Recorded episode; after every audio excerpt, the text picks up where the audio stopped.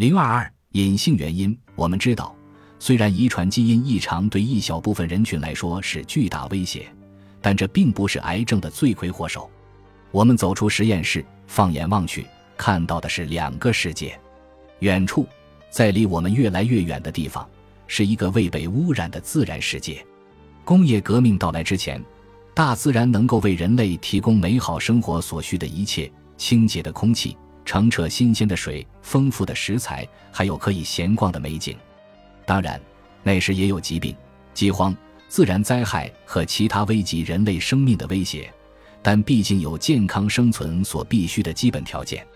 我们现代人致力于打造更加轻松舒适的生活。就健康护理而言，我们的首要目标是长寿，但我们却在不经意间将地球笼罩于污染物之中，不仅损害环境。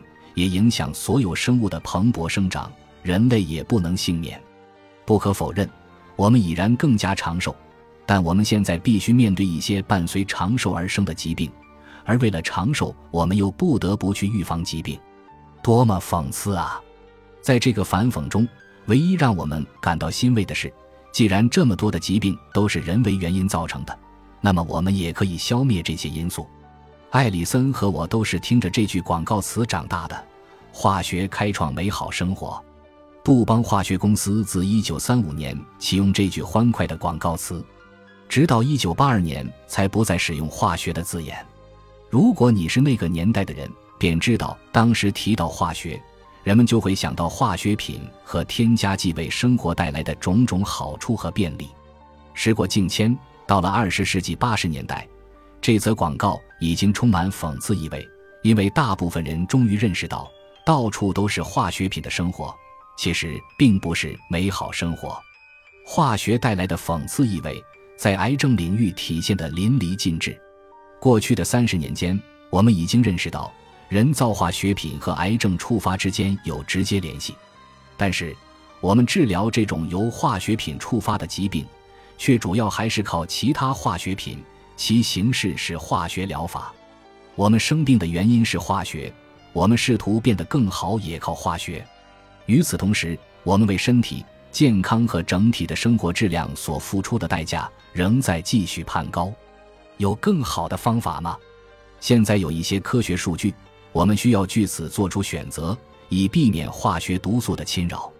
这些化学毒素潜藏在我们吃的食物、穿的衣服、日常使用的物品中。以下列举的几个事实。是超过百分之五十的癌症的诱因。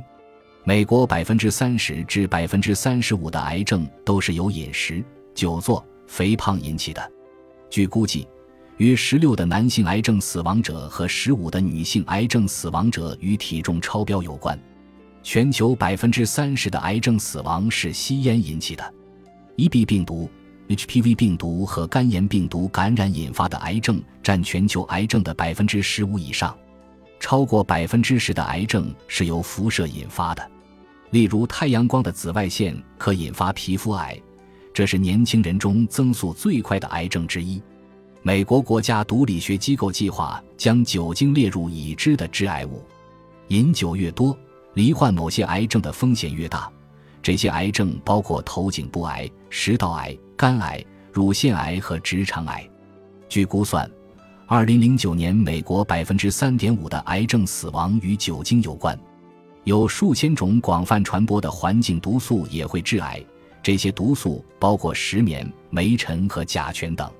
科学家们无法量化具体毒素和癌症触发之间的关系，除非这种关联极其明显。本集播放完毕，感谢您的收听，喜欢请订阅加关注，主页有更多精彩内容。